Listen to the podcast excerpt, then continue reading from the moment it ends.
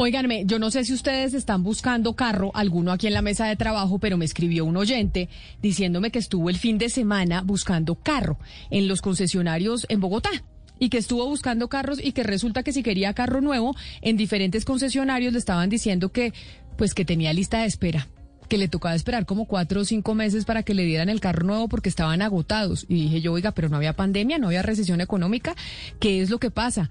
Y lo que le explicaron al oyente que nos contacta es que hay escasez de chips para los carros en el mercado y eso hace que esté demorada la entrega de los vehículos y por eso, señor Eduardo Bisbal, vicepresidente de Comercio Exterior del sector automotor de la ANDI, bienvenido a Mañanas Blue, gracias por atendernos. ¿Qué tan grave es este tema de los chips para la escasez de vehículos, no solo en Colombia, sino en el mundo? Hola Camila, buenos días. Eh, yo soy de Fenalco.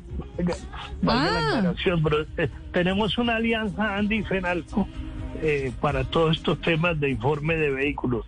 Sí, efectivamente, Camila, pues para nadie es un secreto que en este año y medio y especialmente el año pasado se ha venido recuperando.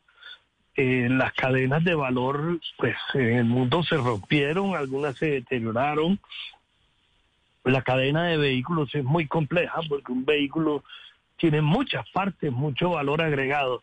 En particular el tema de los chips, eh, es cierto, hay una, digamos, eh, relativa escasez que se ha venido superando, lo cual pues ha afectado el suministro de vehículos en el mundo. Este año, a junio, o sea, primer semestre, las importaciones de vehículos terminados vienen creciendo un 57% con relación al año pasado, pues que fue un año bastante malo. O sea que ahora mismo estamos llegando a los niveles de 2019. Pero sí, efectivamente, eh, eh, hay dificultad en el suministro de vehículos. Además de esto, los costos han subido mucho por, por los fletes, todo, todo, todo se ha incrementado, la devaluación en Colombia, en fin. Sin embargo, hay una gran demanda de vehículos que esperamos llegar este año a las 220 mil unidades. Pero señor Bisbal, explícanos algo y explíquelos, explíqueselos a los oyentes, porque estos chips que se llaman semiconductores, pues ha habido escasez de ellos desde la pandemia, me imagino que porque estos mismos chips están en iPads, en celulares, en computadores, y como las personas se tuvieron que meter en su casa, pues las personas compraron muchos más de estos aparatos tecnológicos. Pero ¿por qué estos chips afectaron la industria automotriz y no la industria de los computadores y de los teléfonos y de los iPads? Pues yo no conozco la, realidad de los de los computadores y los iPads y los teléfonos, pero el tema es que hoy en día un vehículo tiene una gran parte de componentes de automaticidad.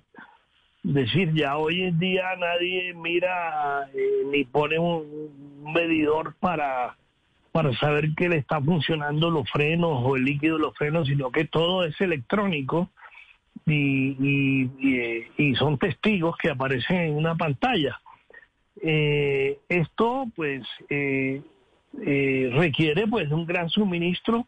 Yo supongo que la industria de vehículos tiene sus, sus proveedores independientes Muchos de ellos están en el oriente, Japón es un gran productor, Corea, la misma China. Entonces, eh, ahí ha habido sin duda una gran dificultad de abastecimiento, ¿no? Eh, muchas fábricas cerraron, otras bajaron la producción, eh, otras mandaron a los trabajadores a la casa temporalmente. Y pero, pues, todo ese proceso se está recuperando. Pero mire, señor Bisbal, a mí me sorprendió cuando nos escribieron los oyentes que tuviéramos en Colombia escasez de vehículos, o sea, que se hubiera vendido todo. ¿Realmente entonces la pandemia no tocó al sector automotriz en nuestro país? ¿Y no, y no vieron como esa recesión o sí? ¿O el problema de que de la escasez es por los chips y punto? No, no, no. El año pasado, con relación a 2019, eh, las ventas cayeron casi un 40%. Es decir, eh, de 2019 se vendieron 280 mil unidades del año pasado, si acaso llegamos a las 180. Hubo una caída muy grande este año. eh, esperamos llegar a las 220, o sea, no vamos ni siquiera a recuperar el año 2019. Sin embargo, ya en los últimos meses hemos estado llegando mes por mes al dato de 2019. No, sí, fue duramente afectada la, la cosa. Hay una demanda represada por vehículos que también está moviendo mucho vehículo usado, ¿no? Esto es importante saberlo. Pues porque la gente se mueve, hay muchos usados, pero también han subido de precios. Pero o sea, ¿qué es mejor negocio hoy en día que comprar nuevo o comprar usado, señor Bisbal? Sí, pues porque ya que están tan escasos, pero usted dice que el usado subió de precio, ¿qué debería hacer un consumidor? Pues eh, depende de su urgencia y de sus necesidades, ¿no? No todo consumidor es igual. Si la persona requiere un vehículo urgente, pues muy seguramente va a ir a, un concesionario usado, porque en Colombia eh, pues hay usados de 3, 4, 5 años que están en perfectas condiciones. Sin embargo, si las personas eh, tienen un vehículo nuevo, pues, nuevo, pues eh, tienen que esperar, ¿no? Ahora tampoco es que tengan que esperar hasta el año que viene, seguramente es una cuestión de semanas, probablemente de algún mes, pero, pero, pero hay para todo, hay mercados para todo. Hay gente que puede posponer la compra de un vehículo. Claro. Y simplemente espera, ¿no? Y se pone en una lista de espera. A mí, pues... Pero, pero hay mercado para el usado, hay mercado para el, para el nuevo, ¿no? Y los híbridos también, porque nos dice un oyente acá que le preguntemos por los híbridos, los híbridos que son gasolina y, eléctricos, esos también están demorados en llegar al mercado, que mucha gente los quiere para evitarse los picos y placas, pero además eh, para ayudar con el medio ambiente. Pero eso es por otras razones.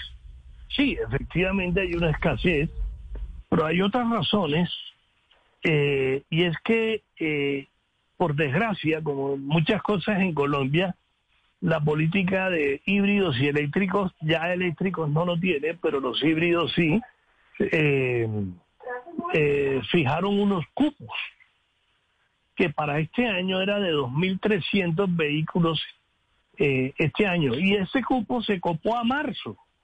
Entonces estamos tramitando un decreto Estamos tramitando un decreto que ya fue aprobado, pero está en el proceso de firmas, eh, que es complejísimo en Colombia. Aquí eso pasa por el AAA, pasa por el CONFIS.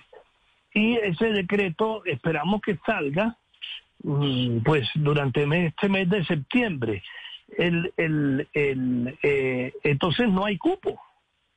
El problema acá es que no hay cupo, hay muchos vehículos para ser nacionalizados en los, en los puertos, hay varios miles, eh, y una vez ese decreto salga, muy seguramente la proveeduría de estos vehículos va a, a satisfacerse, ¿no? Pues señor Eduardo Bisbal, vicepresidente de Comercio Exterior y del sector automotor de FENALCO, así tengan alianza con la ANDI. Muchas gracias por haber estado hoy aquí con nosotros explicándonos esta duda que tenía un oyente que decía, oiga, ¿qué es lo que está pasando con el, eh, con el mercado de los carros?